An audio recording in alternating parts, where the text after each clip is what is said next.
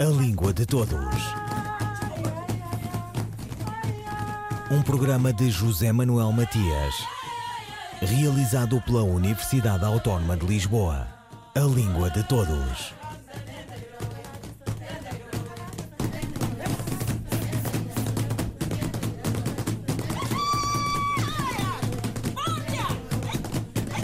Afinal, o que se espera da língua portuguesa?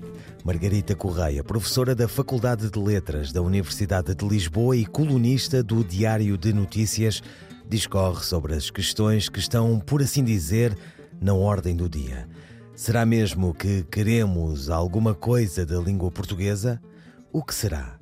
Margarita Correia. Tal como eu disse uh, no texto, são visões que um, são nossas contemporâneas, há pessoas que partilham das, das, dessas três visões, provavelmente até existem mais e existem, digamos assim, subtipos dessas visões, uh, mas também não há muito espaço no, num texto de jornal para, para elaborar muito.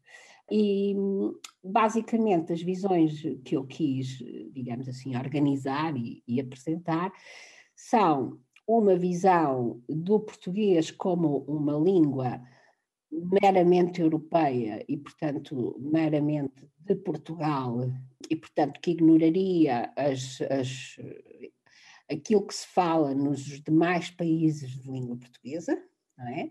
E ficaríamos com uma língua, uma língua pequena, com 10 milhões de falantes, se contarmos em termos de, de, de, habitantes, e tendencialmente com menos falantes, se as, as as projeções da, da, das, das, Nações Unidas, as projeções demográficas, se um, concretizarem, portanto, até ao final do século seria uma língua com muito menos falantes, 7 milhões à volta disso, e, e, pronto, e seria gerida por nós, com os nossos recursos linguísticos, etc. E, e portanto, seria a, língua oficial Portugal, de Portugal. O, o, português falado no Brasil, ou em Angola, em Moçambique, Uh, poderiam chamar-se português, isso depende das próprias autoridades desses países e não de Portugal, mas de qualquer maneira não seriam reconhecidos oficialmente como uh, formas do português, mas sim como, eventualmente, línguas diferentes, não é? Mas essa visão não acabaria por prejudicar a língua, tirando-lhe a importância internacional que ela tem? Obviamente, é claro na minha uh, intervenção que eu opto por uma das três visões, pela, pela visão pluricêntrica, não é? E quanto a isso não há dúvidas nenhumas, eu também não escondo, quer dizer, não estou a pretender estar a fazer um discurso objetivo. Eu acho que é assim, eu não concordo com essa visão, acho que ela seria extremamente prejudicial para o português, seria prejudicial para a nossa cultura, para a nossa forma de estar no mundo, Acho inclusivamente que ela é, ela tem pouco a ver com aquilo que é a nossa cultura e a nossa história, mas de qualquer forma, como eu, como eu digo no artigo, nós vivemos num país livre e, portanto, as pessoas têm o direito de terem opini opiniões divergentes e, portanto, acho que é uma, uma visão a ter, a pôr em cima da mesa e a pôr para discussão como, como as outras, embora eu não concorde com ela. Depois, a segunda visão de que eu falo é uma visão que é muito, uh, que também perdurou, eu acho que ela está um bocadinho ultrapassada, mas de qualquer maneira acho que ainda há pessoas que prefilham essa visão, que é de que, pronto, o Brasil tem 200 anos de independência e já, e já deu cabo da língua e, portanto, não há nada a fazer e fico lá o Brasil com a sua língua. Aliás, não é só em Portugal que existe essa posição, no Brasil, há também quem defenda que aquilo que se fala no Brasil não é português, é outra língua, não é? Há, há partidários deste separatismo, se quisermos, linguístico, mas essa visão inclui que então nós teríamos dois, duas línguas, o, o português falado no Brasil, ou o brasileiro, ou como lhe quisessem chamar, e o português falado em Portugal, mas que esse português falado em Portugal seria uma espécie de norma euro-afro-ásio-oceânica, ou seja, faz de conta que em todos os países africanos de língua portuguesa e em Timor e em Portugal se fala exatamente a mesma variedade do português. O que não é verdade. Não é verdade, quer dizer, cada vez mais nós vamos tendo evidências de que não é verdade, com o avanço dos estudos sobre o português, das descrições do português feitas pelos linguistas, não é? E porque é a história, a história é assim, quer dizer, as pessoas estão unidas, mas depois cada um segue o seu caminho, não é? Nós sabemos que o português falado nesses, nesses países se vai, eh, eh, se tem vindo mais e mais a, a, digamos assim, a identificar como variedade distinta, a ser codificado e tal, e portanto são variedades diferentes, não é? Esta visão também não é a minha, com certeza, não é? Um, mas, mas pronto, ela existe, ela está em cima da mesa. Uh, em Portugal existe, não sei até se em alguns dos países de, uh, africanos de língua portuguesa ou em Timor existem pessoas que defendem uh, posições próximas desta, não sei, não, não, não sei. E, portanto, depois a terceira visão, que é aquela que uh, tem sido adotada pelo nosso governo, pelo governo português, e que, uh, em apoio à ação do ILP, do Instituto Internacional da Língua Portuguesa, não é? Que desde 2010, 2011 sobretudo, adotou uma posição clara de pluricentrismo uh, do português e de gestão supranacional da língua, não é? Em que os vários países falantes de língua portuguesa têm um papel e têm alguma coisa a dizer sobre a gestão linguística, não é? E desses, eh, digamos assim, Portugal tem apoiado, obviamente, na medida em que apoia uh, os trabalhos da CPLP, e aliás o nosso Ministro dos Negócios Estrangeiros tem deixado isso claro em, em algumas, em, algumas intervenções públicas, e portanto é, é aquela visão que eu partilho que é aquela que me parece que está mais próxima da realidade, não é? Sendo, no entanto, obviamente, a mais cara, não é? A mais difícil de executar, aquela que exige mais uh, inteligência e mais recursos, não é? E, e aquela que também, cujo, cujo uh, futuro é menos previsível, embora na verdade, o futuro a Deus pertence, quer dizer, e uh, nós temos uma. Uh, nem sempre aquilo que nós pensamos, não é? Basta ver as, as projeções das Nações Unidas demográficas que provavelmente vão ter que ser revistas em função da pandemia de Covid-19, não é? Portanto, há imponderáveis no futuro, obviamente, há muitas coisas que nós não podemos uh, uh, prever, não podemos antecipar, mas uh, partindo do princípio de que as condições atuais se mantêm, ou as previsões atuais se mantêm, penso que é inevitável que o português passe a ser uma língua falada em diversos países, sendo que tem uma maneira específica de falar em cada um desses países.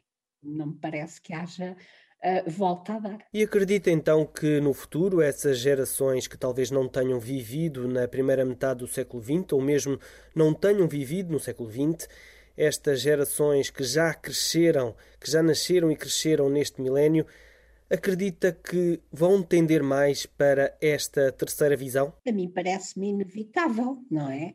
Um, parece-me inevitável que isso aconteça, porque no fundo, as duas visões anteriores parece-me que são muito marcadas pelo, uh, pelo passado histórico português e pela sua uh, história colonialista e pela, pela história toda de Portugal, desde o século, uh, desde o século XV, sobretudo, quando começou a epopeia dos descobrimentos, até hoje. A experiência que eu tenho com os meus alunos é que quando eu falo de algum destes temas para eles, e são alunos da Faculdade de Letras universitários, para eles estas questões não se colocam, quer dizer, e, e, naturalmente, pronto, a língua é falada em vários países e naturalmente tem diferentes formas de falar e naturalmente o melhor que temos a fazer é aceitarmos-nos e respeitarmos-nos como somos, uns aos outros.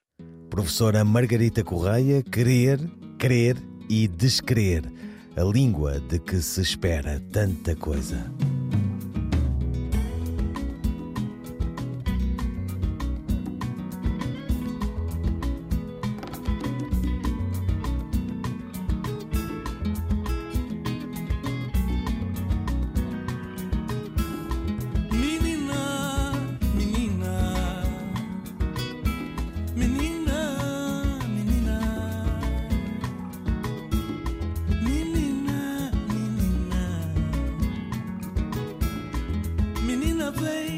Vamos passear, apanhar o sol com as mãos. Vem, menina, vamos levar esta vida com amor.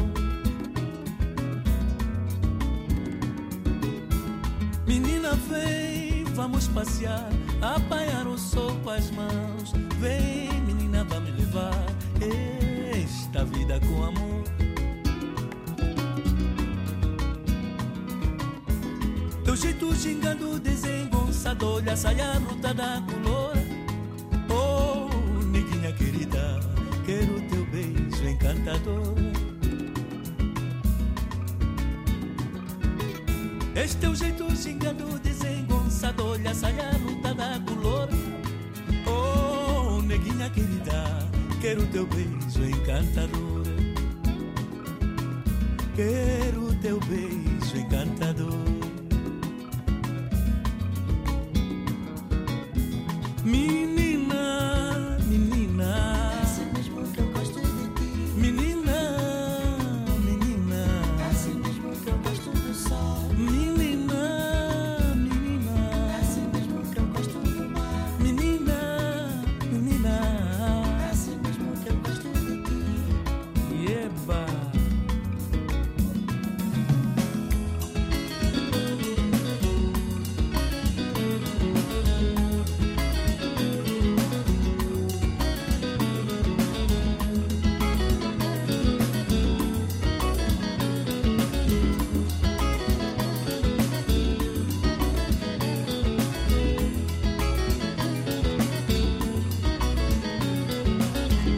Teu jeito gingando, desengonçado, olha a saia ruda da color.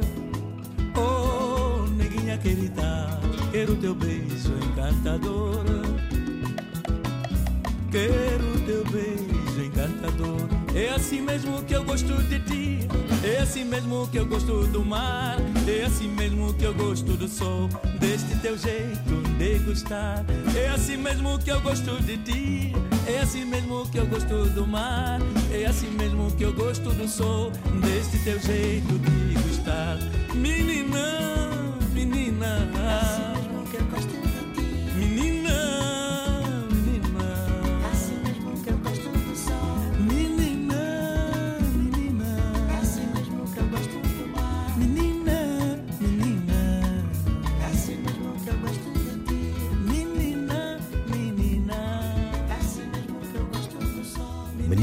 Valdemar Bastos.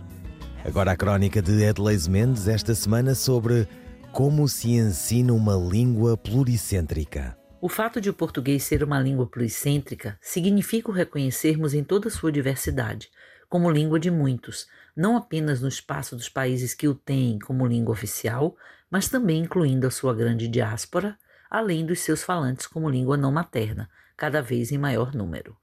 Isso implica que em cada espaço onde a língua portuguesa se desenvolveu, a ela foram se agregando novos elementos linguísticos e culturais decorrentes das características geográficas, sociais e culturais locais, bem como do contato com muitas outras línguas que com ela convivem. No século XXI, cada vez mais compreendemos a necessidade de abandonarmos o histórico de divisão e de isolamento que caracterizaram o desenvolvimento e as políticas do português ao longo do século XX, saindo de um sistema de referência bicêntrico, centrado nas normas de Portugal e do Brasil, sempre em regime de competição, para outro que valoriza a língua em uma perspectiva global, internacional e de gestão colaborativa e compartilhada por todos os Estados-membros da CPLP. Essa nova perspectiva de compreensão e de gestão do português, já presente nos discursos e ações dos governos e nas reflexões e pesquisas dos especialistas da área, naturalmente tem influenciado os modos como a língua vem sendo ensinada. Mas será que estamos formando professores capazes de atuar a favor da diversidade e da riqueza linguística e cultural de nossa língua, compreendendo-a em sua dimensão global e pluricêntrica? Cada vez mais ouvimos relatos de situações em que falantes de português têm sido discriminados no sistema escolar, da escola básica ao nível superior, em diferentes países, especialmente em Portugal, por não fazerem uso da norma linguística considerada correta ou padrão de referência para as outras. O fato de as normas portuguesa e brasileira serem consideradas centrais no sistema da língua portuguesa não significa que as outras normas sejam versões imperfeitas do ideal de língua, ainda imaginado por aqueles que se apegam nostalgicamente ao passado, desconsiderando o papel relevante dessa língua no tempo presente. Assim, Ensinar hoje o português em uma perspectiva pluricêntrica não significa fazer uma bricolagem de normas ou de aspectos linguísticos e culturais, uma vez que ensinamos e aprendemos a partir do nosso contexto de vivência e da nossa própria identidade na língua. O que os professores precisam é compreender o papel do português hoje no mundo, o seu potencial de crescimento e os seus novos posicionamentos na geopolítica global. Além disso, sentirem-se impotentes por não conhecer todas as variedades do português é um modo mais cômodo de justificar a discriminação pelo desconhecimento da diversidade da língua. Por isso, mais vale uma atitude de abertura e o esforço cotidiano de valorizar outros modos de se viver em português, com bom senso e empatia. A melhor forma de aprendizagem é a abertura ao outro e ao que ele traz de novo, Aprendamos, pois, com a diferença. Esse é o primeiro passo. A crónica de Adelaide Mendes, língua portuguesa e depois. Um, dois, três, e... Camilo Peçanha. Não sei se isto é amor. Não sei se isto é amor. Procuro o teu olhar. Se alguma dor me fere em busca de um abrigo. E apesar disso, crê Nunca pensei num lar onde fosses feliz e eu feliz contigo. Por ti nunca chorei nenhum ideal desfeito e nunca te escrevi nenhum versos românticos. Nem depois de acordar te procurei no leito, como a esposa sensual do cântico dos cânticos. Se é amar-te, não sei.